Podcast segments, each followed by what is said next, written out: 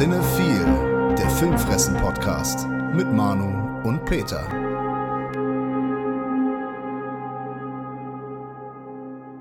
Moin, liebe Cinephile Freaks, hallo, liebe Filmfressen-Familie und moin, Peterchen. Ich hoffe, dir geht's gut mit dem Zuhausebleiben. Ich mache mir erstmal ein Bierchen auf. Ja, dann äh, Prost, lieber Manu. Prost, Peter. Ich begrüße dich auch ganz herzlich und unsere lieben Zuhörer. Ich öffne ein Mountain Dew. Das hast du hier gelassen beim letzten Dreh. Oh, was haben wir denn damit äh, veranstaltet? Tja, das äh, wird man demnächst wahrscheinlich erfahren. Energy Drink. Du brauchst jetzt Energie für den anstehenden Podcast. Der wird sehr, sehr anstrengend. Es geht viel um düstere Geschichten. Es geht viel um äh, Zombies, Tote, Untote, Hexen, Teufel. Und da weiß ich nicht noch alles. Es wird sehr sexy, mit anderen Worten. ja, für uns auf jeden Fall. Ja, aber am Anfang besprechen wir erstmal ein bisschen, was uns da sonst noch so vor die Flinte geraten ist in der vergangenen Woche, ne? Peter? Ja, auf jeden Fall. Wir mussten leider Abschied nehmen von einem großen Horrorkomponisten, und zwar Christoph Penderecki. Ich weiß jetzt nicht, ob ich ihn richtig ausgesprochen habe, aber der hat unter anderem beispielsweise für The Shining und den Exorzisten ähm, musikalische Töne geliefert. Sehr schön, aber es wird ihn jetzt auch nicht mehr stören, wenn du den falsch ausgesprochen hast. Wahrscheinlich nicht, aber vielleicht die Verwandten. Er hat auf jeden Fall sehr interessanten Nachlass. Er hat unter anderem auch Soundtrack, äh, Stücke zu Soundtracks von Blue Velvet. Ne? Ah. Oder Twin Peaks auch, Children of Man, Shutter Island, den wir ja so lieben. Also du nicht. ich finde den nicht schlecht. Ich habe halt nur den Twist nach dem Trailer vor, vorausgesagt. Also. Ja, ist immer schade, wenn man sowas im Vorfeld tut. Ja. Und gar nicht mal so unaktuell Black Mirror. Die Batman-Geschichte, The Black Mirror? Äh, die Serie, also allgemein. Achso, die Serie. Ist auf jeden Fall mit 86 Jahren von uns gegangen, allerdings nicht aufgrund der derzeitigen Corona-Krise. Dürfen wir das eigentlich sagen? Wird direkt demonetarisiert. Verdammt. Gehen uns direkt ein paar Millionen, würde ich sagen, durch die Lappen. Ja, ich wollte gerade sagen, so viel, wie wir hiermit verdienen. Wir finanzieren ja im Prinzip auch unser komplettes Leben im Moment hiermit. das wäre sehr traurig. Das wäre wirklich traurig. Als wenn die Situation nicht traurig genug wäre. Stimmt. Dann aber noch was Lustiges. Der Robert England, den wir ja als Freddy Krüger kennengelernt haben, der hat sich kürzlich auf äh, Twitter an seine Fans gewandt und hat dort was Lustiges gesagt. Also erstmal natürlich äh, zu Vernunft etc. aufgerufen und dann hat er abschließend gemeint, This nightmare will end. Take care of yourself. Wear your gloves. Und dann zieht er, holt er natürlich seinen Handschuh raus und lacht ganz äh, hämisch in die Kamera. den Freddy-Handschuh mit den Klingen. Oder? Genau. Geil. Genau. Sehr schön. Ja, also, ne? Botschaft im Prinzip, wir müssen es halt äh, mit Fassung und äh, vor allem auch mit Humor nehmen. Ja, das äh, würde ja äh, passen zu einer Sache, die ich noch kurz gesehen habe. Ich schiebe das ganz kurz ein, und zwar Corona-Zombies. Ja. Corona-Zombies wurde angekündigt, und zwar von Full Moon. Mhm. Full Moon ist ja die Filmschmiede von Charles Band. Und ich habe auch später noch einen Full Moon-Film, ne, für alle, die da darauf stehen, äh, habe ich noch im Gepäck. Da gab es einen kleinen Trailer. Da ist äh, eine Dame, die Toilettenpapier äh, besorgt, wird von einem Zombie, der Mundschutz trägt, angefallen. Das war schon der Trailer. Äh, ab dem 10. April, heute ist ja der 10. April quasi, also nicht heute, aber dann, wenn der Podcast rauskommt, ist Karfreitag. Und damit ihr nicht zu traurig über den temporären Tod von Jesus seid, sind wir hier dafür da, um euch ein bisschen aufzuheitern. Ab diesem Karfreitag gibt es über die Full Moon Features App, kann man sich da diesen Film reinziehen. Da bin ich mal sehr gespannt. Vor allem ist ja die Frage, ist das pietätslos, mitten in der Krise so einen Film rauszubringen? Oder ist es genau das richtige Signal zu sagen, ey, wir müssen auch lachen und wir dürfen auch darüber lachen? Ja, ich glaube schon eher als weiteres. Ist schon schwer genug, äh, mit der Situation äh, klarzukommen. Ich glaube, da hat es halt auch viele deutlich schlimmer getroffen als äh, uns. Vor allem halt auch die Amerikaner. Ja, ich finde die Frage auch ein bisschen komisch, ob das jetzt pietätslos ist, weil ist es in einem halben Jahr oder einem Jahr dann nicht mehr? pietätslos? Wäre es dann respektvoll oder respektvoller? Ja, das, das, ist natürlich das ist eine schwierige Frage. Also ich bin da äh, moralisch ja eh nicht so, ähm, also ich äh, habe schon gewisse, gewisse Moral, die ich an den Tag lege. Aber bei was Kunst betrifft, ne, also darf erstmal sehr viel bis nahezu alles. Ist halt die Frage, wenn man es nicht geil findet, dann guckt man sich das halt nicht an. Richtig. Ähm, wenn man es äh, auch die Idee scheiße findet, ja, dann einfach nicht gucken. Ja. Ja, Peter, bevor du jetzt mit dem ersten Film loslegst, den du uns vorstellst, äh, habe ich noch ein paar Sachen. Haben sich jetzt ein paar Leute auch bedankt unter den Videos. Finden wir ja eh immer geil, wenn ihr halt auf YouTube da Daumen da lasst oder auch Kommentare schreibt. Haben ein paar Leute äh, sich bedankt für den Podcast und so und dass wir das jetzt auch wieder regelmäßiger machen, häufiger machen, für den ganzen Output und einige Leute feiern auch unseren Humor. Da stellt sich mir die Frage, welcher Humor? Ja. Also wir sind doch hier äh, absolut seriöse Dudes in dem Filmkritiker-Business und das ist eine super ernste Sendung. Fakten, Fakten, Fakten. Hier gibt es nur knochentrockene Analysen und Hintergrundinfos. Äh, äh, erstmal, in diesem Podcast wird nicht gelogen. Und äh, zweitens, sorry, ich, ich, krieg's nicht durch. äh, ist, ist das auch gar nicht lustig, was wir machen. Eine andere Sache, ich hatte mich letzte Woche zu Stephen King geäußert. Wenn man das wertfrei äh, mal sagen möchte, habe ich mich geäußert zu dem. Ich habe ja ein bisschen gebasht. Ich möchte das jetzt ein bisschen differenzierter äh, ausdrücken. Wenn man noch nicht so erfahren ist in dem Horrorgenre und einen Einstieg sucht, ist Stephen King auf jeden Fall ganz gut. Ne? Ich finde nach wie vor, er ist nicht der versierteste Autor. Da würde ich eher so auf Clive Barker zum Beispiel oder H.P. Lovecraft verweisen, die auf jeden Fall ein umfangreicheres Vokabular bieten und äh, somit auch in Sachen Atmosphäre und ähm, also die haben auf jeden Fall krassere Adjektive, sagen wir es mal so, um Situationen und Gefühle zu beschreiben. Und Stephen King ist halt sehr zugänglich und deswegen ist er auch so beliebt. Und das ist auch gar nicht schlimm. Ja. Ne, ich sag mal so als Einstieg, aber so, äh, ja, wenn man sehr Horror erfahren ist, ist man, glaube ich, auch irgendwann durch mit dem. Bis zu einem gewissen Punkt. Ich sage ja nicht, dass das scheiße ist, was der macht. Ne? Bitte ja. nicht falsch verstehen. Dann wollte ich nur ganz kurz noch einen Doku-Tipp dalassen. Also für die paar Leute auf dem Planeten, du zählst dazu, die das noch nicht gesehen haben, auf Netflix, diese unglaubliche Doku Tiger King. Auf Deutsch heißt sie anders, ne? Du hast, wie heißt das nochmal? Du weißt das, ne? Im Deutschen heißt das Großkatzen und ihre Raubtiere. Ah ja, sehr schöner äh, Titel. Tiger King. Das ist so unfasslich, was da passiert. Ich hatte letztens ja schon mal Don't Fuck with Cats empfohlen. Ja. Und für diejenigen, für die das zu krass ist, ne, die können sich auf jeden Fall Tiger King angucken. Das ist erstmal sehr viel Fremdscham. Da sind sehr viele trashige Rednecks, die aufeinandertreffen. Da gibt es so in den USA so eine Community von Leuten, die einfach Privat-Tiger halten und dann irgendwie so Privatzoos aufbauen und dann auch Leute, dann sind die nicht mehr so privat, also dann auch so kommerzialisieren, damit die überhaupt diese ganze ähm, schaffen, diese ganzen Tiere zu füttern es ist unfassbar, dass da so eine kleine Industrie entstanden ist und die liefern sich da so Privatkriege. Und das ist richtig krass, weil dieser Joe Exotic, der da die, ja, die Hauptrolle spielt, sag ich mal, der da so im Zentrum steht, der Typ, den habe ich schon mal gesehen bei John Oliver in äh, hier Last Week Tonight. Der hat sich mal aufgestellt zur Präsidentenwahl, US-Präsidentenwahl. Und der macht auch richtig krasse Country-Songs mit super geilen Videos. Also ein richtiger Redneck. Der hat einen blondierten Fukuhila, mhm. hat diesen Trucker-Bart es ist einfach unfassbar, was der macht. Und diese Doku, also wir haben das wirklich, ich habe das mit meiner Freundin in einem Rutsch durchgeguckt. Das sind sieben Folgen, ungefähr 40 Minuten. Das komplett an einem Abend durchgeguckt, weil es ist halt der Autounfall. Du kannst nicht weggucken.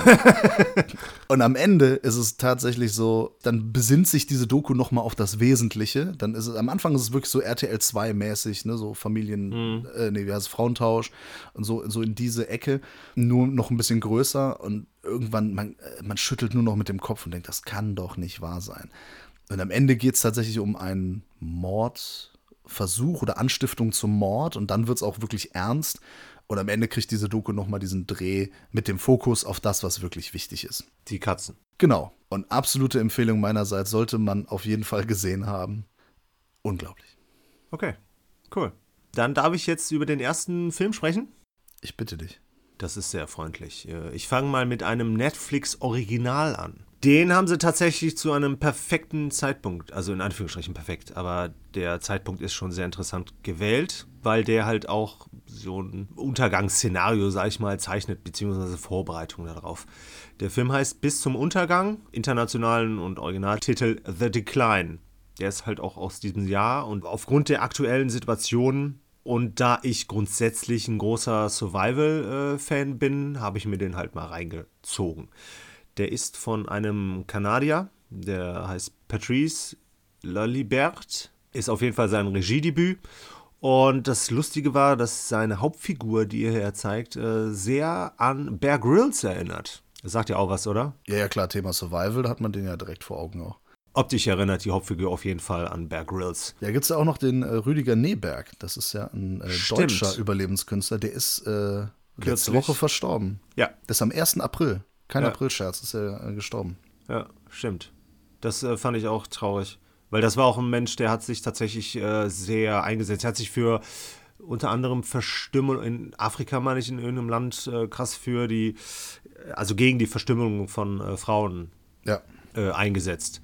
Ganz toller Mann, sehr interessante Lebensgeschichte auch, was der alles ja. gemacht hat. Der ist auch einmal mit einem, mit einem selbstgebauten Floß, meine ich, über den Atlantik oder Pazifik, ich weiß nicht mehr genau, komplett äh, gesegelt. Ja, ich glaube von Hamburg aus dann in die USA oder so. Ja. Mega krass, was der abgerissen hat und ähm, sehr sympathischer äh, Kerl gewesen. Auch so dieses, war Konditor oder so und irgendwann keinen Bock mehr auf den Job und dann, ey, ich, ich kann doch hier das und das machen und so und dann äh, zieht er da die krassesten Aktionen durch. Respekt. Ja, auf jeden Fall. Ganz, äh, ganz toller Mensch. Auch ein großer Verlust tatsächlich. Und leider auch gar nicht so bekannt, glaube ich, wie es ihm gebührte. Ich habe mir den Film allerdings auch aus einem anderen Grund angeschaut, denn ich habe im Internet ein paar Beschreibungen, sag ich mal, äh, angelesen, in denen ein krasser Twist erwähnt wird. Und äh, das fand ich dann auch interessant. Hier geht es um sogenannte Prepper, kommt vom Präparieren oder Preparation. Das sind Menschen, die eine autarke Selbstversorgung anstreben. Ne, das heißt, die legen große Mengen lang haltbarer Lebensmittel beispielsweise an, rüsten allerdings auch Energieträger auf. Ne? Das heißt Holz, Öl, Benzin, alles Mögliche. Und zusätzlich äh, bereiten sie sich halt auf einen potenziellen Katastrophenfall. Das ist in dem Fall ist das hier erstmal vorrangig der Klimawandel, durch den halt ne, vor allem halt auch eine Massenflucht aus bestimmten Gebieten aufgrund sich ändernder klimatischer Verhältnisse es kommen könnte. Die bereiten sich halt auch mit äh, umfangreichen Waffenarsenalen auf diesen möglichen Katastrophenfall vor. Ja, ich glaube, dass spätestens inzwischen jeder weiß, was Prepper sind. Gerade angesichts der aktuellen Situation. Ja. Ist das ja auch in aller Munde. Ja, auf jeden Fall. Das sind halt äh, die ganz krassen Hamsterkäufer. Also wir haben halt hier eine Hauptfigur, das ist der Antoine. Der hat äh, Familie und guckt sich ganz gerne äh, Survival-Videos eines Selbstversorgers, also eines Preppers an und geht sozusagen zu einem Training. Also der lädt halt eine Gruppe ein, das heißt, die sind dann zu fünft, kommen sie in dieses Survival-Camp, Trainingscamp und sollen da von einem versierten Prepper halt alles Mögliche halt lernen, um sich halt auf so einen möglichen Katastrophenfall äh, vorzubereiten. Äh, das Ganze findet halt auch in Quebec äh, statt, so auf, auf dem Land. Ne? Wir haben Schneelandschaften, Wälder und dort hat der Prepper sich halt tatsächlich, wie ich finde, ganz gut äh, vorbereitet, hat mehrere Gebäude gebaut, Gewächshaus etc. Die lernen dann natürlich so ein paar grundsätzliche Sachen, aber irgendwann lernen sie halt vor allem auch, wie sie mit Waffen umgehen, wie sie Waffen herstellen und halt auch teilweise Bomben herstellen. So, das Ganze sorgt natürlich dafür, dass es zu einem Unfall kommt. Dabei stirbt tatsächlich auch eine Person. Und jetzt ist die große Frage im Raum, was machen wir? Sollen wir die Polizei rufen oder sollen wir äh, ihn verscharren, vertuschen, was auch immer? Ne? Und dann gibt es halt, ne, die einen sagen so, es war ein Unfall, natürlich melden wir es bei der Polizei. Und die andere Seite vorne, nämlich halt der Prepper selbst, hat natürlich Angst darum, dass man ihm dann halt auch verhaftet, beziehungsweise dass er auf jeden Fall da Konsequenzen zu tragen hat. Dass ihm da Super Dark Times bevorstehen. genau. Das Bedrohungsszenario ist mäßig authentisch. Ne? Also man, man erfährt das hier hauptsächlich über Radio-Nachrichten, äh, ne? wo halt ein bisschen über Klimawandel etc. gesprochen wird. Wenn es dann nachher so ein bisschen an, an Lagerfeuer ist, dann kommen dann halt auch noch so Epidemien dazu, Börsencrashs und so. Aber es sind immer anthropogene Szenarien, die hier durchgesprochen werden. Der ganze Film hat sich so ein bisschen, ja, es war ein bisschen müßig. Ne? Also die Handlung hat relativ lange vor sich hingeplätschert äh, und erst so Mitte des Films ist erst die Spannungsschraube so ein bisschen angedreht worden. Ne? Natürlich im Prinzip mit dem äh, Unfall. Das Ganze wird dann zu einer Hetzjagd. Ne? Und dann gibt es tatsächlich Richtung Ende eine kleine Überraschung. Das als Twist zu verkaufen, ist natürlich schon lächerlich. Aber dennoch muss ich sagen, dass ich damit nicht gerechnet habe. Das ist etwas, was ich schon lange nicht mehr gesehen habe. Aber du hast es schon mal gesehen. Ja, ja, selbstverständlich. Da ist auch ein ganz großer ähm, ich, ich sage jetzt nur den Regisseur, den Herrn Hitchcock, der hat damit äh, Geschichte, sag ich mal, geschrieben. Damit habe ich jetzt wahrscheinlich schon zu viel verraten, oder? Vielleicht. Also Vertigo? Nee. Gut, äh, der, der, unsichtbare Dritte. nee, dann, äh, dann ist ja okay. Dann habe ich da äh, nicht gespoilert, sag ich mal. Ah, äh, Psycho. Äh. ja, egal. Ja was ganz okay ist, der Film wird relativ geradlinig erzählt, ne, nimmt keine großen Wendungen. Er hat eine knackige Laufzeit, er hat ein bisschen Gesellschaftskritik. Ne? Im Prinzip zeigt er so ein bisschen dieser Prepper-Kultur auch so ja, den Stinkefinger, rechnet auf jeden Fall mit denen ab. Aber im Großen und Ganzen war mir die Figurenzeichnung viel zu dünn. Wir haben wirklich bei keiner Figur eine ansatzweise eine Hintergrundgeschichte. Bis auf eine, die dann irgendwann später so ein bisschen Gesicht kriegt. Aber die Figuren bleiben alle absolut ungreifbar. Ähm, lustig finde ich in dem Kontext, dass die hier die ganze Zeit von aufgeklärten Bürgern sprechen. Ja, weil, also hier geht es ja natürlich auch dann wieder so ein bisschen über um Verschwörungstheorien etc. Das passt doch alles super in die derzeitige Zeit. Auf jeden Fall. Nur leider ist der Film halt relativ unspannend, da halt sehr viel vorhersehbar ist. Ähm, einzig interessante Richtung Ende sind dann ein paar sehr harte und blutige Nahkämpfe und das tatsächlich zwischen den Geschlechtern. Das heißt, da darf halt auch die eine oder andere Frau mal ordentlich äh, zulangen. Was? Dürfen die das? Äh, in dem Kontext ja. Das war quasi Selbstverteidigung. Ah, okay. Ist legitim, oder? Naja, ich äh, habe da ein Auge drauf. ich weiß. Gut tut dem Film auch, dass er nicht mit CGI arbeitet, alles relativ handgemacht, außer bei einer Explosion. Interessant war, der Film ist in ganzen 32 Sprachen synchronisiert. Da es Kanada ist, ist er natürlich auch französisch. Und die haben für die englische Version, haben sie tatsächlich die Originalbesetzer genommen, die ihre eigenen Dialoge nachsynchronisiert haben, damit der englischer Akzent der frankophonen Quebecer halt genau dargestellt wird. Ja, das ist eigentlich eine gute Maßnahme. Auf jeden Fall. Kleines Fazit, ich fand, das war ein sehr, sehr durchwachsener Survival-Thriller mit verdammt uninteressanten Figuren in verdammt schönen Landschaften, mit ein paar netten kleinen Ideen, wie gesagt, so ein bisschen Gesellschaftskritik drin, aber leider längst nicht der große Wurf. Schade. Ne? Also keine Netflix-Empfehlung. Keine Netflix-Empfehlung, den empfehle ich nicht. Okay, ich empfehle auf jeden Fall jedem anderen auch mal bei Amazon Prime vorbeizuschauen. Ja. Denn dieser Streaming-Anbieter hat ein paar sehr interessante Filme inkludiert in seinem Angebot. Und zwar vor allem, wenn man irgendwie so, sag ich mal, B-Filme oder Exploitation-Filme gut findet, so 60er, 70er Jahre, da gibt es einige Sachen in Amazon Prime schon drinne. Mhm. Und das ist sehr cool. Wer zum Beispiel auf Ilsa steht, ich glaube, da haben einen Film komplett drin und der auch ungeschnitten ist, meine ich. Und ich habe mir aber äh, zuletzt jetzt hier die Maske des Roten Todes angeschaut. Der hat auch noch einen anderen Titel und zwar Satanas, das Schloss der blutigen Bestien. der deutsche Titel ist immer cool. Genau. Im Original heißt er aber auch The Mask of the Red Death. Ist aus dem Jahr 1964, kam aber erst 1971 in die deutschen Kinos. Basiert auf zwei Kurzgeschichten von Edgar Allan Poe.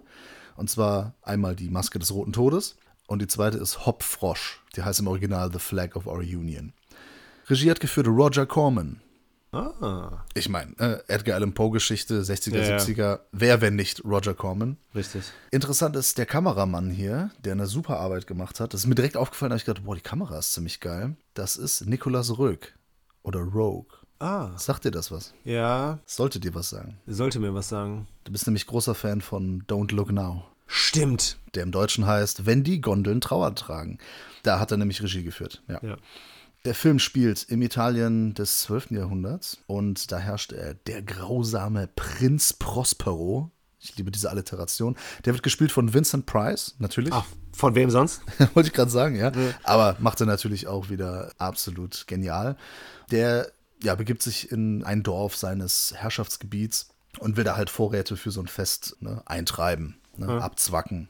Und dann gibt es einen, der Dorfbewohner, der hat da gar keinen Bock drauf, der Gino, ne, der sagt dann so, äh, hier, ne, was soll das? Und disst den halt so ein bisschen. Und dann soll dieser Gino und auch der Vater seiner Verlobten, die heißt Francesca, die sollen dann getötet werden. Aber die Francesca hat natürlich was dagegen ne, und äh, fleht diesen Prospero an, dass er sie halt am Leben lassen soll. Und da sagt er so, dafür nehme ich dich mit. Ne? Du, du siehst, du bist hübsch, ne? finde ich gut. Mit dir kann ich noch was anfangen oder so ähnlich, sagt er das. Und nimmt die dann halt mit in sein Schloss. Der Film liegt äh, leider nur auf Deutsch vor. Oh. Das ist sehr schade. Konnte ich leider nicht auf Englisch äh, switchen, aber dafür gibt es zum Beispiel Theater of Blood, den gibt es nur auf Englisch. Naja, so ist das halt bei Amazon Prime, mal so, mal so. Naja, auf jeden Fall zieht er sich dann äh, mit dieser Francesca auf sein Schloss zurück. Und vorher haben in dem Dorf einige von seinen Leuten, also von Prosperos äh, Leuten, haben halt den Ausbruch einer tödlichen Krankheit bemerkt. Die Pest. Ja, es ist sehr stark an die Pest angelehnt. Soll die Pest sein, wird aber hier nicht der schwarze Tod genannt, sondern der rote Tod. Warum auch immer, also wahrscheinlich, weil es besser aussieht. Also der spielt schön mit Farben und mit Beleuchtung und da gibt es ein paar schöne Kontraste und ein paar schöne knallige Farben. Und da kommt so ein Rot später auch in Form einer Figur. Das ist nämlich dann auch so eine, ja, sage ich jetzt nicht, aber so komplett in Rot gehüllt.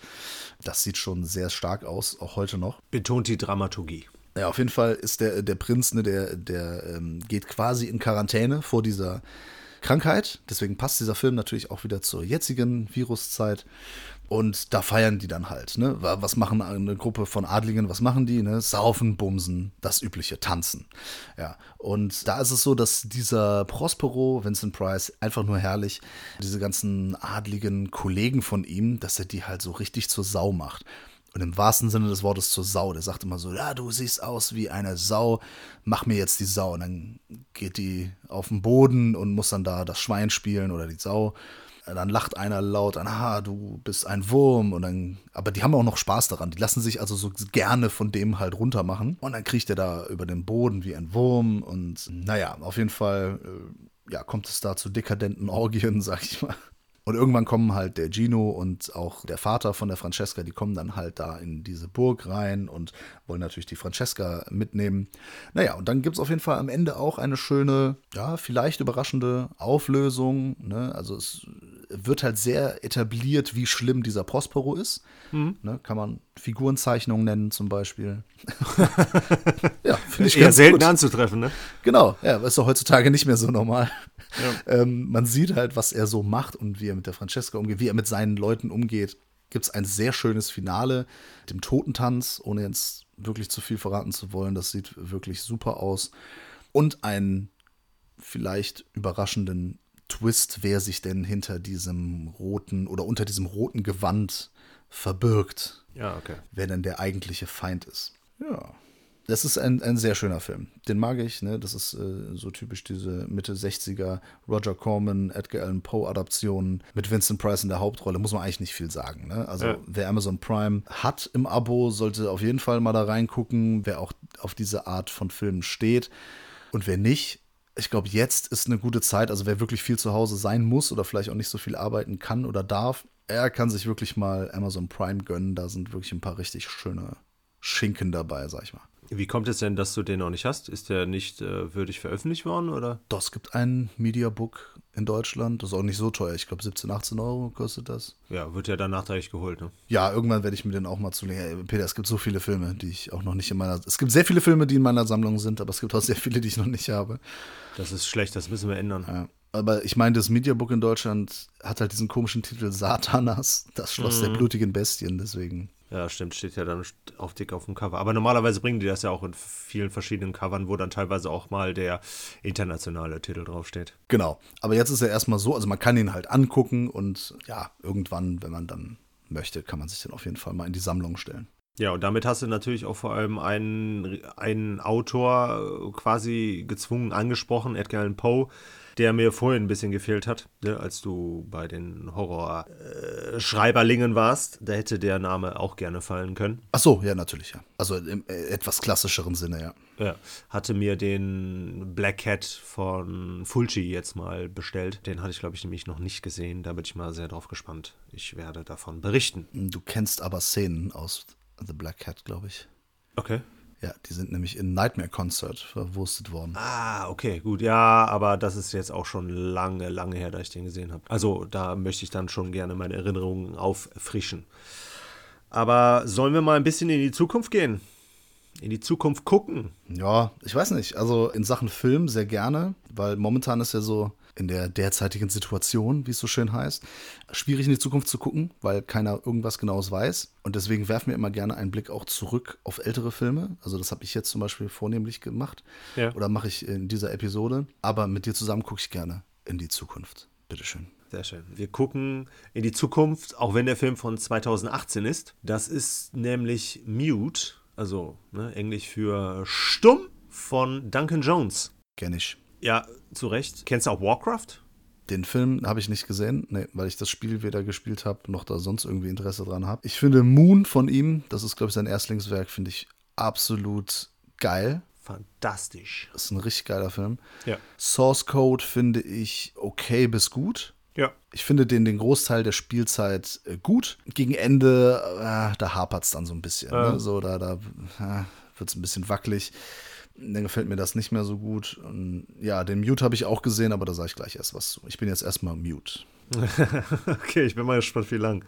Also, wir haben hier einen äh, Mystery-Noir-Thriller. Und interessant ist tatsächlich, dass das ein Herzensprojekt von ihm war, das lange Zeit aufgrund von Finanzierungsproblemen halt nicht realisiert werden konnte.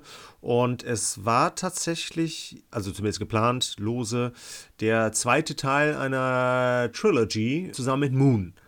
Die Sache ist halt nur, also im Film habe ich das auch nur an zwei Dingen erkannt, dass es da eine Überschneidung gibt.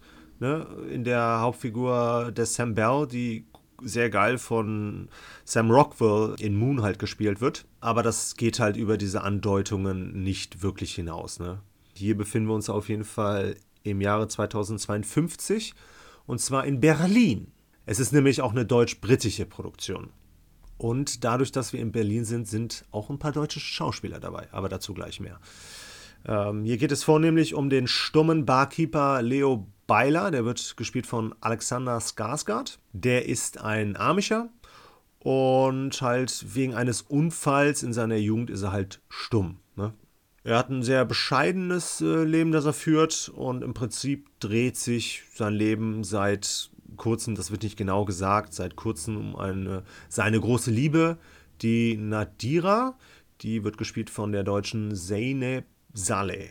Und zusammen mit ihr arbeitet er auch in einem Nachtclub. Das Problem ist nur, dass er sich nicht immer so ganz unter Kontrolle hat und auch teilweise gezwungen wird, ihren Beschützer zu spielen. Weil das Problem ist, dass er ihre Vergangenheit nicht wirklich kennt. Ne? Sie verschweigt ihm was, sie will ihm dann halt auch was aus ihrer Vergangenheit erzählen. Äh, es kommt nie, nie wirklich zu diesem Punkt, wo sie es halt könnte. Ihre Vergangenheit holt sie dann halt teilweise auch auf der Arbeit ein und dann kommt es halt auch mal zu Handgreiflichkeiten und dann muss der Leo halt ran und sie halt beschützen. Und dabei gibt es dann auch schon mal einen auf die Fresse, verliert dann auch seinen Job, aber er verliert dann vor allem sie. Weil sie ist dann nämlich äh, urplötzlich ist sie weg, verschwunden. Und ähm, da es im Prinzip alles in seinem Leben ist, macht er sich halt auf die Suche nach ihr. Und dringt dabei immer tiefer in die Berliner Unterwelt ein und trifft dort auf sehr zwielichtige Gestalten, unter anderem zwei Chirurgen, die hier gespielt werden von Paul Rudd und Justin Theroux. Und da scheint sich bei den beiden so die Fäden, sag ich mal, zusammenzulaufen. Ja, was soll ich dazu sagen? Optisch lässt das auf jeden Fall sehr stark an Filme wie Blade Runner erinnern. Natürlich nicht auf dem Niveau, aber durch seine ne, fliegende Autos, bunte Neonreklame, sehr, sehr viele Bordelle. Das hat aber dann auch was mit der Geschichte zu tun. Das ist halt dieser Neo-Noir-Look, ne? Genau, genau. zeichnet er hier eine sehr dystopische Zukunftsvision in Berlin halt. Und ich habe zuerst nicht verstanden, dass das in Berlin ist. Ich habe mich die ganze Zeit nur gewundert, dass da überall deutsche äh, Schriftzüge sind. Und zudem haben halt auch sehr viele Leute auf Deutsch gesprochen, bis dann irgendwann mal gesagt wurde, dass wir in Berlin sind. Ja, das ist nämlich sehr unrealistisch, weil in Berlin eigentlich jeder Englisch spricht. Ja, aber im Jahre 2052 vielleicht nicht mehr. Dann sprechen die wieder alle Deutsch. Ja, ich hatte nämlich zwischendurch auch äh, irgendwie die Idee, vielleicht entwirft er so eine Zukunftsvision, wo, wo die Deutschen, sag ich mal, gewachsen sind und quasi die Weltmacht Nummer eins sind und die deutsche Sprache sich ein bisschen weiter ausgebreitet hat.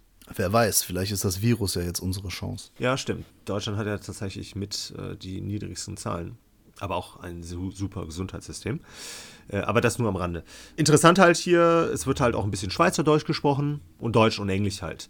Ja, und wie gesagt, wir haben halt dann auch ein paar deutsche Schauspieler, unter anderem den Ulf Nadrowski, den viele wahrscheinlich, wenn dann eher unter Ulf Herrmann, den Profi-Wrestler, erinnern. Ach, natürlich, ja. Prinzip haben wir hier viele schillernde Figuren, einen stummen Protagonisten, der bietet dadurch, dass er armig ist, auch einen interessanten Kontrast zu dem ganzen, zu der Technik, zu den Farben etc. Äh, ist ein bisschen groundeter. Und im Prinzip, das ist, das ist jetzt kein Spoiler, das wird man sofort im Film merken, äh, zwei interessante Antagonisten. Die bleiben allerdings in der Summe alle relativ blass, weil der Herr Jones leider so ein bisschen den Figurenfokus verliert. Er konzentriert sich nicht nur auf seine Hauptfigur, sondern macht immer wieder kleine Charaktertöpfchen, sag ich mal, auf. Ne? Also er versucht zu viel Geschichte den Figuren teilweise zu geben. Figurenüberlastung teilweise. Ja, ich finde, nach dem ersten Trailer war ich so ein bisschen skeptisch. Und da hatte ich auch den Eindruck, dass Paul Rudd die Hauptrolle ist. Mhm. Und dann habe ich aber irgendwann gesehen, ach, der Film ist von Duncan Jones, also David Bowies Sohn. Da habe ich irgendwie Bock drauf bekommen, weil ich halt Moon so geil finde. Ja. Und ich finde, der Film ist total unfokussiert, was das angeht. Sehr unausgewogen, nicht nur was die Figuren angeht, sondern was Tonalität und auch die Geschichte angeht. Der wird im Trailer so verkauft als Action-Thriller irgendwie. Ist am Ende aber so ein krasses Familiendrama, mhm. womit ich nicht gerechnet hätte. Also generell ist ja eine Überraschung nichts Schlechtes, aber ich finde, es hat tonal nicht gepasst. Und da war ich dann am Ende schon sehr enttäuscht. Bin auch zwischendurch fast weggepennt, mehrfach, weil ich das wirklich dröge fand, das Erzähltempo. Und Paul Rudd weiß ich auch nicht, ob das so die richtige Wahl war für diese Figur. Hm, also ich bin da schon enttäuscht von dem Film. Fand schade, waren viele verpasste Chancen. Ja, tatsächlich. Der funktioniert halt leider nicht so, wie er es gerne möchte. Der funktioniert nicht so richtig als Science-Fiction-Film der funktioniert nicht richtig als Mystery-Thriller. Der funktioniert im Großen nicht als so ein Genre-Mix, der eigentlich sein möchte. Ich habe da mal eine sehr passende Beschreibung zugefunden, die ich mal kurz vorlesen möchte, die den Film, glaube ich, ähm, in einem aussagekräftigen Satz äh, schön zusammenfasst. Ich würde das abgeschwächter formulieren, aber ich zitiere halt: Bestürzend schlechter Film, der geschlagene zwei Stunden nach seiner eigenen Geschichte sucht, die irgendwo im neo irrlichternden Berlin der Zukunft verloren gegangen sein muss. ja, sehr schön. Ne? Also das äh, fand ich leider passend. Ähm, ich hatte halt auch erwartet, dass ein Herr Duncan Jones da uns besonders nach dem Vorgänger, theoretischen ersten Teil dieser Trilogy, ähm, da ein bisschen mehr was äh, hergibt und ein bisschen besser äh, abliefert. Aber der hat dann am Schluss auch noch einer Figur noch so, so eine Pädophilie-Geschichte angedichtet, ja. beziehungsweise der gegeben und das war irgendwie, das war so ein Mischmasch. Da hat vieles nicht zusammengepasst, weil ich sehr schade fand. Ja, sehe ich genauso. Da hilft auch die Musik von Clint Mansell nicht. Vielleicht ist dein nächster Beitrag ja eine Empfehlung. Ja, wir sind jetzt erstmal stumm über diesen Film und ja. naja, genug der Wortspiele. Ich habe mir schon letztes Jahr auf dem House of Horrors habe ich mir endlich mal das neue Mediabook von Hexen bis aufs Blut gequält gekauft. Das ist ein sehr schöner Film, wie ich finde. Aus dem Jahre 1970 dürfte vielen ein Begriff sein, allein durch den Titel und durch die Thematik, äh, gerade im Genrebereich, äh, sehr bekannt. Regie hat geführt, also haben zwei Leute geführt. Das ist einmal Adrian Hofen, der hat das auch geschrieben. Der war da sehr stark beeinflusst von äh, Der Hexenjäger. der auch Witchfinder General heißt, aus dem Jahr 1968, den Michael Reeves inszeniert hat. Und die wollten den auch mit Michael Reeves umsetzen, aber der ist schon sehr, sehr früh verstorben, im Alter von 25. Und deswegen hat man dann Michael Armstrong genommen. Und deswegen so haben die beiden, sind quasi die, die Regisseure des Films. Und ja, das ist in so einer Zeit, Anfang 70er, der Markt war überflutet so von diesen ganzen Hammer-Film-Produktionen. Ne? Also es gab viele Dracula-Filme, Frankensteins Monster-Filme etc. Und so diese ganzen fantastischen Monster. Da war der Markt so einfach ein bisschen satt. Ja, es muss was Neues her. Ne? Dann gab es halt diesen, der Hexenjäger, aka Witchfinder General.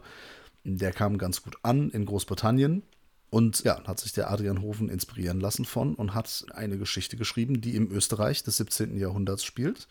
Also es ist ein deutscher Film, der aber in Österreich spielt. In englischer Originalsprache. Also Englisch ist die Originalsprache. Ah, hm, halb, halb.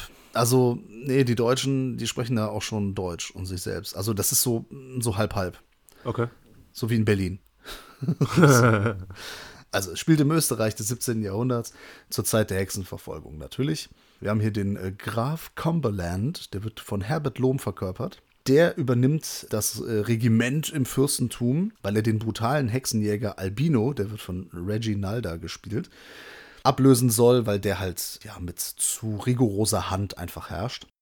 Und dieser Albino ist halt bekannt für Folter und Verbrennung und so weiter und so fort. Ne? Also viele Hexen an den Pranger gestellt, öffentlich, ja, zur Belustigung des Volkes da gefoltert und getötet. Mm, ja, aber der neue Graf, ne, also der Cumberland, ist aber auch in seiner heiligen Pflicht, diese angeklagten Hexen, ne, die vermeintlichen Hexen, zu jagen und ja, bis zum Tod zu quälen. Ne? Deswegen heißt es ja bis aufs Blut gequält. Und der hat so einen Schüler, das ist der Christian de Meron, der wird von Udo Kier gespielt. Ach, den kenne ich. Ja, von einem ganz jungen Udo Kier, das ist wohl seine zweite Rolle erst gewesen. Oh, krass. Er hatte davor, glaube ich, in einem Schwarz-Weiß-Film gespielt und dann war das hier seine erste Farbrolle, wenn ich das richtig verstanden habe. Er hatte auch so ein Intro auf der Blu-ray. Das ist schamlos gelogen. Was ist gelogen? Äh, nix, das ist, war schamlos, hieß der Film. Achso. naja, I see what you did there. Das wusste ich nicht mehr, welcher Film das war. Naja, aber der verliebt sich in die Vanessa und äh, die Vanessa wird auch beschuldigt, eine Hexe zu sein, natürlich. Und zwar von jemandem, mit dem sie halt nicht mitgehen möchte. Ne, das waren ja die Zeiten ganz normal, ne, wenn du irgendwie nicht gefolgt bist oder wenn du halt nicht gepasst hast ins Bild oder dich einfach nicht den Regeln entsprechend verhalten hast. Da konnte man ganz schnell mal als Hexe dargestellt werden oder als Hexerich. Mhm. Da musstest du erstmal beweisen, dass du keine oder keiner bist. Das ist schwer. Ja, sehr schwer. Und dann wurde da gefoltert. Und dieser Film ja, markiert dann halt so einen Übergang ne, von den Monstern. Es gibt nicht mehr so diese fantastischen Monster, sondern es wird sich fokussiert auf so die reale, geschichtlich belegte Gewalt. Und das ist nicht mehr Mensch gegen Monster, sondern Mensch gegen Mensch. Aber der Mensch ist natürlich trotzdem das Monster, das ist natürlich klar. Ne? Mensch ist eh das größte Monster. Das stimmt. Ja, und diese Art der Denunzierung, also hat sich ja später in der Geschichte nochmal wiederholt. Das ist auch heutzutage ne, im Online, sag ich mal, im Online-Bereich auch noch gang und gäbe. Das ist leider so, ne, dass sich viele Sachen immer äh, wiederholen. Also Hexenverfolgung gibt es in dem Sinne immer wieder, nur halt mit anderen Gruppen wahrscheinlich, könnte man das so formulieren. Äh, wer da noch mehr Infos zum Hintergrund und zum Film selbst haben möchte, ich kann wirklich nur empfehlen, das Mediabook zu kaufen. Da ist ein 1A Booklet-Text von unserem Freund und Kollegen Christoph N. Kellerbach drin. Das kann ich nur empfehlen. Den Film selbst, wie gesagt, den finde ich echt sehr gut ja, ist jetzt nicht mehr der Skandalfilm, der, dem Etikett wird er vielleicht nicht mehr gerecht heutzutage, aber da sind schon ein paar richtig harte Szenen drin. Da wird ein Typ zum Beispiel auf Nägel gesetzt, mit dem nackten, mit dem blanken Hintern äh, draufgesetzt, dann werden die Füße hochgelegt und dann werden die Füße ausgepeitscht, äh, dann wird da einer Dame so die Zunge rausgerissen. Das ist natürlich von den Effekten ne, nicht mehr ganz so glaubwürdig, aber ja. äh, der Film schafft es, so eine Atmosphäre zu erzeugen, dass man in dem Moment dann trotzdem drin ist und dass das sehr unangenehm ist. Ja, schöner Hexenfolterfilm. der so diese geschichtliche Hexenverfolgung ziemlich realitätsnah präsentiert. Ja. Äh, vorhin so ein bisschen dann Exploitation-Fetisch, oder? Absolut. Das ist der Vorbild-Exploitation-Film natürlich. Und dann auch noch aus deutschen Landen. Warum nicht? Ich bin Fan. Sehr gut. Der internationale Titel des Films ist übrigens Mark of the Devil. Einige werden den wahrscheinlich auch darunter kennen. Und als ich letztens durch Netflix so geskippt habe, ne, bin ich ja durchgescrollt durch das Netflix. Und dann habe ich gesehen, da gibt es einen Film, der heißt Mark of the Devil. Äh, dann habe ich gedacht, was? Äh, das ist ein mexikanischer Film aus dem Jahr 2020. Ist das etwa ein Remake von Hexen bis aufs Blut gequält? Nein, es ist kein Remake. Äh, der Film heißt La Marca del Demo Demonio, also der Titel wurde adäquat übersetzt, von Diego Cohen, Cohen, was auch immer. Ja, von den Coen Brewers. Genau, das ist der dritte von den beiden Coen-Brüdern. Ah, okay. Brüdern. ja, ähm, ich habe zwei Sätze Synopsis gefunden zu dem Film. Also ich habe eine Synopsis gefunden und ich nehme einfach mal die ersten zwei Sätze. Die lese ich jetzt vor und du wirst alles wissen, was du wissen brauchst. okay. Also, Mark of the Devil. Ein mexikanischer Horrorfilm aus dem Jahr 2020 über zwei Schwestern, die aus einem alten Buch, also das füge ich jetzt noch hinzu, das ist das Necronomicon natürlich, das Böse entfesseln. Ein besessener Priester, der mit seinen eigenen Dämonen zu kämpfen hat, wird ihre einzige Rettung. Du weißt jetzt alles Oh, über den Film, alles Wichtige. okay. Dieser Film Mark of the Devil ist ein Konglomerat an bekannten Versatzstücken und Klischees, die du so aus allen möglichen Exorzismusfilmen, Hexenfilmen, weiß ich nicht was, kennst. Du hast zum Beispiel ne, ja, das Necronomicon ne, und dann die typischen Anspielungen auf H.P. Lovecraft. Äh, Hast einen jungen, sehr coolen Priester, der natürlich auch raucht, der mit Mantel und äh, Hut rumläuft. Erinnert so ein bisschen an den Protagonisten von Dust Devil von Richard Stanley. Du hast die obligatorische Partyszene. Ne, Ich finde so Partyszenen in Filmen, das ist so langweilig, weil die fast immer gleich gemacht sind. äh, Du hast die obligatorische Sexszene. Du hast die obligatorische Drogenszene, wenn sich halt jemand ähm, Heroin wahrscheinlich spritzt, ich weiß es schon gar nicht mehr. Hast du einen Film, der ist stets bemüht, sehr bemüht, cool und edgy zu sein. Und das Sounddesign ist eine absolute Frechheit. Teilweise skandalös mies. Weil irgendwie, also teilweise passt es, das ist ganz normal und dann springt einer auf einen anderen und es gibt einfach kein Geräusch. okay. Ja, und wenn dann jemand aber durch den Tisch kracht, dann schon, aber wenn die gegen ein Regal krachen, dann nicht so wirklich oder nur ganz komische Geräusche. Also handwerklich auch hm, hm, hm, zweifelhaft, sag ich mal. Stangenware. Ja, äh, das, was man ihm zugutehalten kann, der geht nur knapp 80 Minuten. Okay. So ist also schnell vorbei. Also hat dann halt ein flottes Pacing, das ist schon ganz okay. Teilweise kommt er halt wie so eine Komödie rüber, weil eben du diesen super klischeemäßigen ähm, jungen, coolen Priester hast. Und ich habe echt manchmal gedacht, so, ey, geil, ey, das wird jetzt eine Komödie, das wird halt so lustig, aber ist leider keine Komödie. Äh, konnte man nur einfach nicht ernst nehmen. Ja, genau. Also das ist richtiger Schund, sieht auch sehr billow aus. Ich habe nichts gegen billige Filme, ne, das wissen ja unsere Zuschauer und Zuhörer und du vor allem. Aber hier, ja, da passt alles zusammen an Negativen. Ist halt Billo-Schrott. Falls der euch bei Netflix vor die Flinte kommt, nicht abdrücken, einfach weiterlaufen lassen. Ja, ich hatte den tatsächlich auch gefunden bei Recherchen beziehungsweise Durchseppen.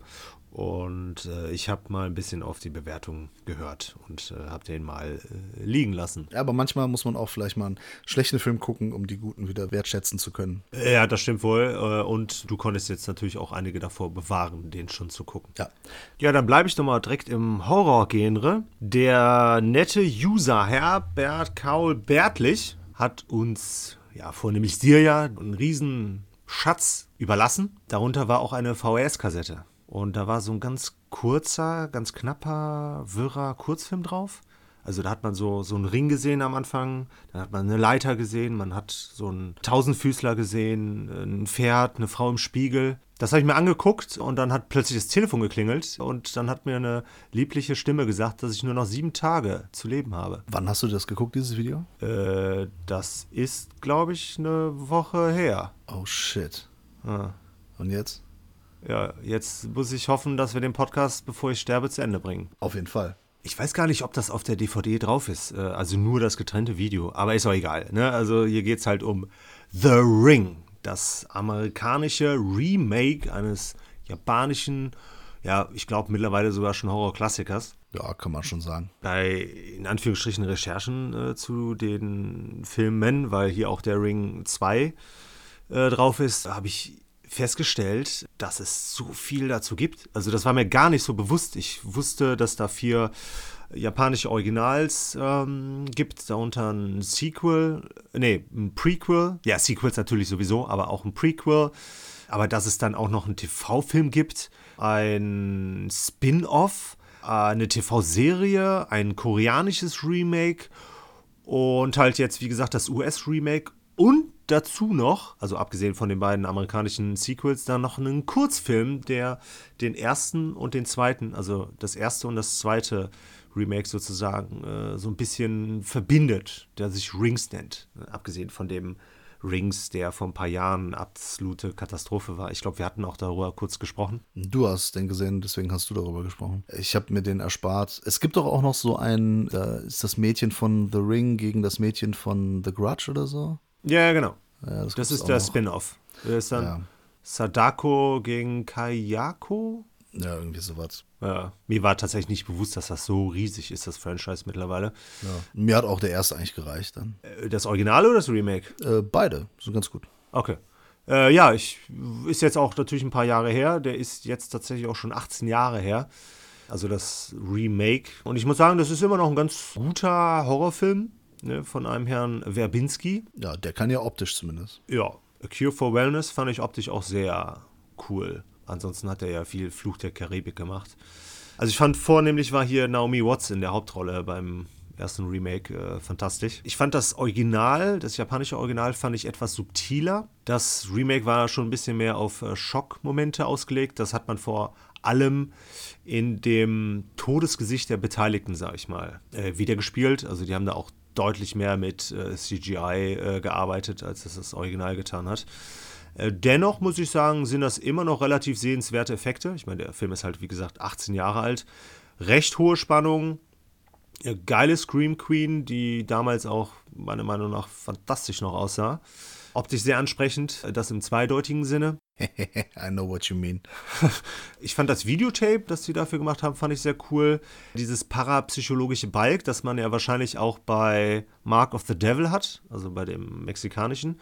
Der ist auch hier schon ein bisschen nervig, aber trotzdem cool gecastet.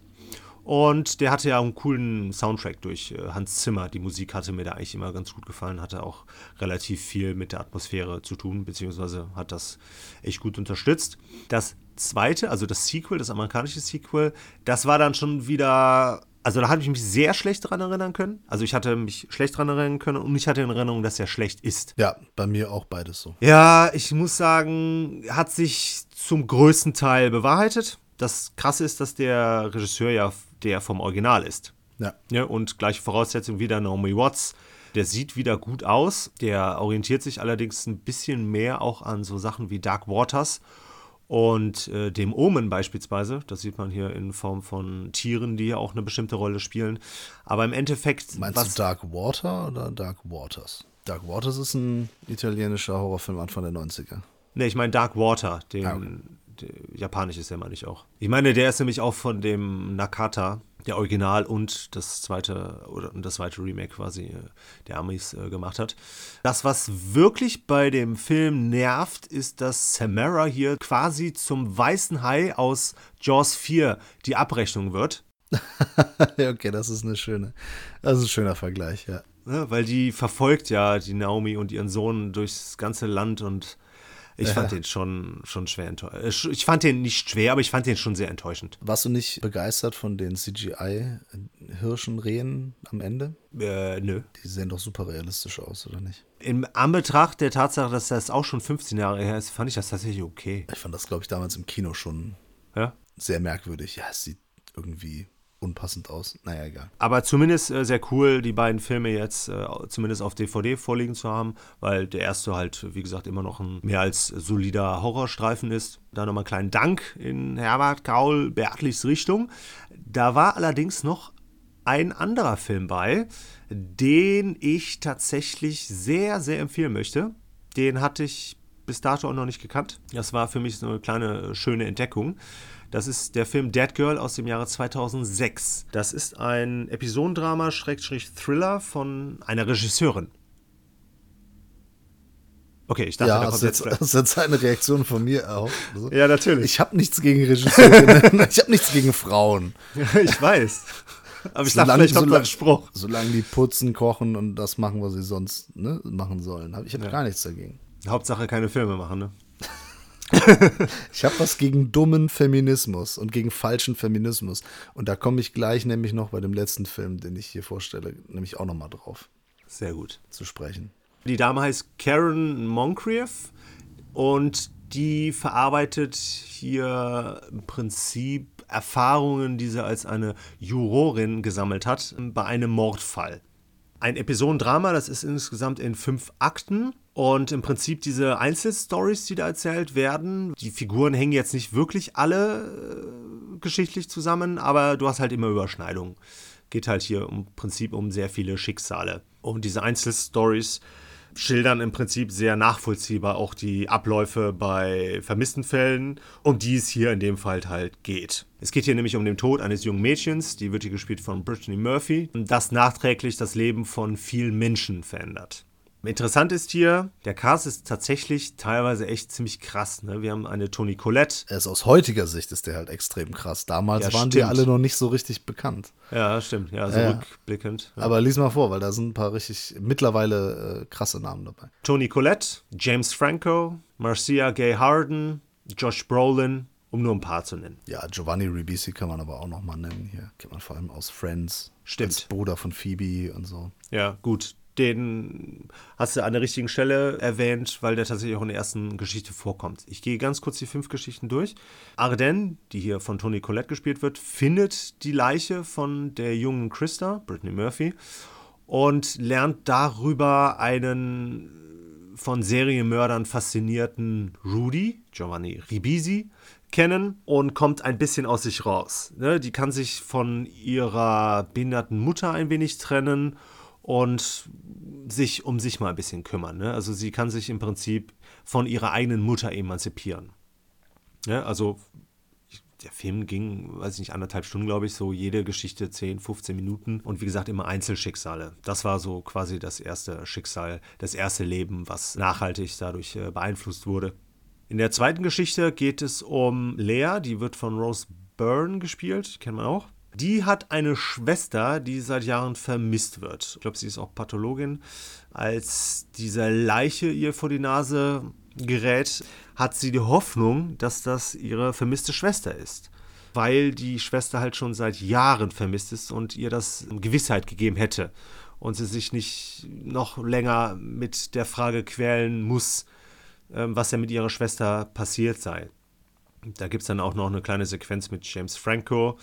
Und interessant ist halt auch mit der Mutter, weil da zwei komplett unterschiedliche Ansichten aufeinandertreffen, weil die Mutter halt die Hoffnung, die ihre Tochter und Leas Schwester wieder zu finden, äh, nicht verloren gegangen ist. Die dritte Geschichte kümmert sich dann um eine sehr unglückliche Ehe in der die Frau halt durch den Mann sehr vernachlässigt wird. Ne? Der geht halt Prinzip nur ein und aus, um zu essen, um Fernsehen zu gucken und ansonsten ist er Bowling oder weiß ich nicht. Und die Frau entdeckt halt, dass bei ihrem Mann halt auch noch Dinge passieren, die sie eigentlich eher nicht hätte erfahren wollen. Darauf möchte ich jetzt aber auch nicht genauer eingehen. In der vierten Geschichte kommen wir dann schon ein bisschen mehr, näher in die Richtung der Toten. Denn die Geschichte handelt von der Mutter, die auf der Suche nach ihrer Tochter, Christa, Brittany Murphy, halt ist. Trifft dabei auf eine, in Los Angeles spielt das Ganze, trifft dabei auf eine ja, Bekannte von ihr, die ihr im Prinzip Einblick in das Leben ihrer Tochter gibt. Da geht es halt hauptsächlich dann so Richtung Drogen, Prostitution und was ihre Tochter halt im Prinzip äh, gemacht hat, wovon sie gar nichts weiß. Ne? Und sie entdeckt dann halt auch krasse Umstände. Und in der letzten Episode widmet sie sich dann halt auch wirklich der titelgebenden Figur, dem Dead Girl, der Christa. Und wir kriegen halt Einblick in ihr Leben. Und in der Episode trifft beispielsweise halt auch Josh Brolin auf. Auf die gehe ich jetzt natürlich nicht näher ein. Das hat alles anfänglich relativ zusammenhanglos natürlich gewirkt. Man merkt halt relativ schnell, dass das Ganze nicht willkürlich erzählt ist. Ne? Also die Geschichten hängen auf jeden Fall alle auf eine gewisse Art und Weise natürlich äh, zusammen. Das heißt, das ist gut strukturiert, das ist gut inszeniert und die Erzählweise, weil wir ja im Prinzip mit dem Tod von der titelgebenden äh, Figur halt enden, ist das Ganze auch sehr wirkungsvoll. Da hab, das hat mich dann halt auch wieder an so Sachen wie Memento oder Irreversibel erinnert. Das Ganze ist super intensiv, nicht nur schauspielerisch, auch ähm, dramaturgisch und vom Inszenatorischen her. Ich finde das sehr realistisch. Hier werden sehr interessante Geschichten erzählt. Wir haben eine super Spannungskurve. Die Episoden sind sehr ausgeglichen, was die Qualität angeht. Und im Endeffekt haben wir eine sehr beeindruckende Studie über menschliche Abgründe. Und dieser Film schafft es halt, sich auf Figuren zu fokussieren, ohne dass dabei andere Figuren keine Zeichnung erfahren. Ne? Also er, er hat eine Fülle von Figuren, aber dennoch kann er die Figuren in dem, was er zeigt, in dem, was er erzählt, äh, sehr schön zeichnen. Also jede Figur hat ein Gesicht. Er schafft die Balance. Genau. So wie das Josh Whedon bei Avengers gemacht hat. Genau. Ähm, hier natürlich etwas von der Emotionalität her, ne, von der Tiefe her ein bisschen ausführlicher, ein bisschen ausgiebiger. Ja, klar. Und er konzentriert sich auf seine starken weiblichen Figuren und schafft es dann halt in diesen fünf Episoden sehr viele interessante Schicksale, die halt in der Regel aber natürlich so von Hoffnungslosigkeit, ne, es geht viel um Arbeitslosigkeit, Drogen etc., Gewalt ähm, geprägt sind. Aber das macht er auf eine echt sehr interessante, niemals langweilige, sehr spannende, intensive Art und Weise, dass ich nur sagen kann, das ist echt ein Film, den ich äh, empfehlen möchte und vielleicht auch sollte. Ja, Dead Girl aus dem Jahr 2006. Nicht zu verwechseln mit Dead Girl aus mhm. dem Jahr 2008. Ja, hast du den geguckt? Ich hatte mich da immer vorgewehrt. Echt? Den Dead Girl, den habe ich gesehen, ja. Okay, da ging es um eine Vergewaltigung einer, eines Zombies, oder? Ja, genau. Also, da wird ein Zombie gehalten als Sexsklavin quasi. Ja. Und da werden einige moralische Fragen aufgeworfen. Ich habe den gesehen, als der rauskam, also ne, schon zwölf Jahre her. Den fand ich gar nicht so schlecht. Okay. Mhm. Aber ich kann mich da aber nicht mehr an wirklich viele Details erinnern. Es ist jetzt auch nicht so Exploitation-mäßig aufgezogen, dass es da wirklich nur um dieses, ne, um den Akt geht an sich, ja. sondern ähm, es geht um die moralischen Fragen und die Dynamik in der Gruppe, Mhm. Das ist so eine, so eine Gruppe von Jungs. Naja, egal. Auf jeden Fall äh, Dead Girl empfiehlt der Peter. Das tut er. Also Leuten, denen so Filme wie 1114 oder LA Crash gefallen, kann ich Ihnen wärmstens empfehlen. Und wie gesagt, noch ganz kurz, Blickwinkel, Perspektiven. Es geht hier um sehr viele unterschiedliche Perspektiven im Prinzip auf eine, auf einen Tod, auf eine Person und was das halt sozusagen für Konsequenzen für so viele andere mit sich bringt. Sehr interessant. Ja, sehr schön eine Geschichte über starke Frauen. Ich werde mir den auf jeden Fall auch noch nachträglich angucken. Hm, der hat mich auch mal interessiert. Diese Geschichte über starke Frauen, jetzt äh, kommt auch noch eine Geschichte über starke Frauen. Ich bin gespannt. Und zwar heißt der Film Kannibalinnen im Avocado-Dschungel des Todes. Geiler Titel schon mal. Ja, der Titel ist cool und vor allem ist er auch jetzt nicht im Deutschen extra reißerisch gemacht, denn das Original heißt Cannibal Women in the Avocado Jungle of Death. Das ist ja nicht mal wortwörtliche Übersetzung. Ja, so muss es sein. Ähm, mhm. Aus dem Jahr 1989, regiert geführt J.F. Lawton. Und der, das ist sehr interessant, warum ich ihn überhaupt erwähne, der hat das Drehbuch für Pretty Woman geschrieben. Oh, krass. Dieses Drehbuch war natürlich ursprünglich ein bisschen düsterer gestaltet, ne, als das, was wir jetzt äh, kennen, als Pretty Woman, den Klassiker quasi. Äh, noch düsterer als äh, Julia Roberts in der Hauptrolle? Ja, noch viel düsterer. Okay. Glaube ich, keine Ahnung, ich habe es nicht gelesen. Hier packt dieser Regisseur ja, Shannon Tweed, das ist das Playmate des Jahres 1982. Daran kannst du dich bestimmt auch erinnern, und, ne? Äh, ja, genau, natürlich. und Adrienne Barbeau, das ist die äh, Ex-Frau ah. von John Carpenter, übrigens. Ja. Und den damals nur als Stand-up-Comedian bekannten Bill Maher in die Hauptrollen. Der ist ja ein Mann. Was macht denn ein Mann in so einem Film in der Hauptrolle? Ja, das sage ich dir gleich, ist nämlich sehr interessant. Okay. Ähm, es geht um Folgendes. Und zwar in diesem titelgebenden Avocado-Dschungel des Todes gibt es die Piranha Women, also die Piranha-Frauen. Das ist ein Stamm von Frauen, die sich da irgendwie autark bewegen und ja, also Männer zu ihren Untertanen und auch zu ihrem Leibgericht gemacht haben. Äh, das ist auf jeden Fall. ja, gut, die Prämisse ist halt schon geil. Ja. Naja, auf jeden Fall, dann steht in unserer Geschichte die Ethnologin und Feministin Dr. Margot Hunt, die wird gespielt von Shannon Tweed, im Mittelpunkt. Die macht sich nämlich ja, gezwungenermaßen auf den Weg in diesen Avocado-Dschungel um gegen diese Piranha-Frauen halt zu kämpfen. Das ist, das ist nämlich der Grund, damit die Avocado-Zufuhr, die, Zulieferung in die USA, damit das gesichert ist. das ist sehr wichtig. Das, ne, das ist noch, das ist 1989, ne, das ist noch bevor diese Frucht hier so hipstermäßig wurde, ne? Und diese ah. ganzen Öko-Leute, äh, die ganzen Öko-Hipster äh, hier Guacamole feiern, das war damals äh, hier schon angesagt. Naja, auf jeden Fall, auf dem Weg dahin, das ist eine ganz lustige Szene. Dazu muss man sagen, das ist eine Comedy. Ne? Das ist so ein Abenteuer-Comedy-Exploitation-Trash-Film. Und ähm, auf dem, die braucht so ein bisschen Verstärkung und dann fragt sie einen, ähm, also fragt sie mehrere Leute in der Kneipe, ne, in so einer Bar, ob sie helfen können. Da ist ein Ninja dabei, dann mhm. ist ein Rambo-Verschnitt äh, dabei, äh, sehr klar auf äh, John Rambo angespielt und ein äh, Wrestler, ein durchtrainierter Wrestler. Und die na, präsentieren sich alle sehr krass, aber als sie sagt, er, sie will halt zu den Piranha-Frauen, da ziehen sie alle in den Schwanz ein. und es meldet sich mit Jim, der gespielt wird von Bill Maher, ihr Ex-Lover. Also er hat sich da irgendwie, er meinte, ah, wir kennen uns und Beziehungen, dies, das. Aber sie meint, ey, du warst ein One-Night-Stand, so, ne? Was ist denn hier los? Naja, auf jeden Fall nimmt sie ihn mit. Der begleitet die beiden Damen und äh, diese Margot Hunt ist halt so die, ist halt so ein Leader, die ist quasi Indiana Jones und hat dann ihre Assistentin dabei, die läuft eher in so Neon-Aerobic-Klamotten rum, also die Adrian Barbeau. Und Bill Maher ist so, kannst du dich noch an Indiana Jones, Tempel des Todes erinnern? Ja. Ja, okay, da ist auf jeden Fall Indiana Jones, äh, ist ja so der Lead-Character und der hat dann halt so eine nervige Frau dabei, die die ganze Zeit i und äh und die so die Damsel in Distress. Ja. Und diese Rolle übernimmt ein bisschen Bill Maher. Äh, das, ist, also ist halt so dieser Rollentausch. Ja.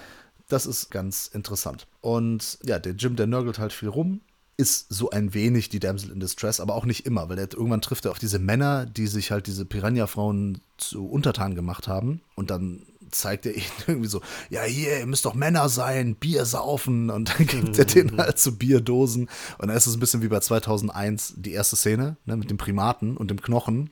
Ja. Äh, so ist es dann da mit, dem, mit der Bierdose und diesen, äh, naja, unterentwickelten Männern.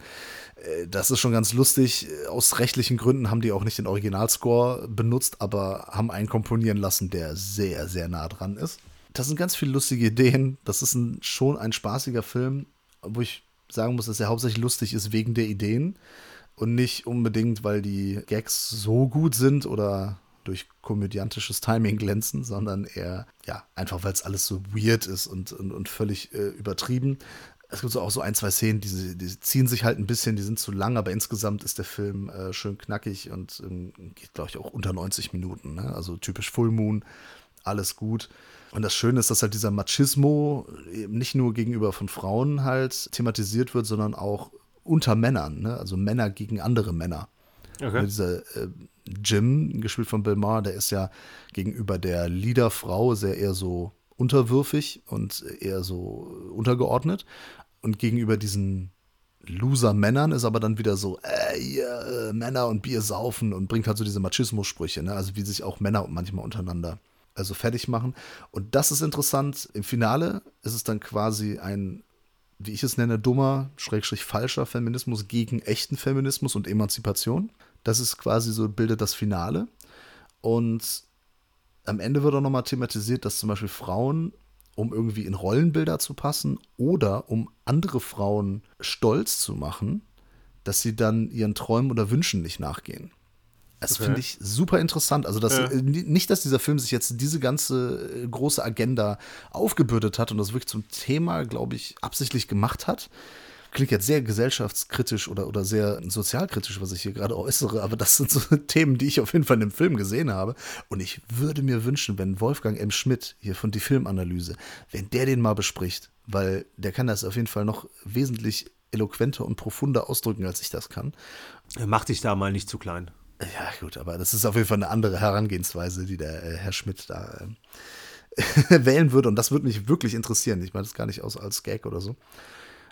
Auf jeden Fall sehe ich da diese Themen drin und ich glaube, vielleicht auch so ein bisschen unterbewusst oder nicht ganz absichtlich werden da schon ein paar schöne Fragen aufgeworfen oder mit so ein paar Rollenklischees gespielt, die jetzt momentan große Themen sind. Aber letztlich ist es ein Abenteuer-Comedy-Exploitation-Film mit einer völlig bescheuerten Geschichte.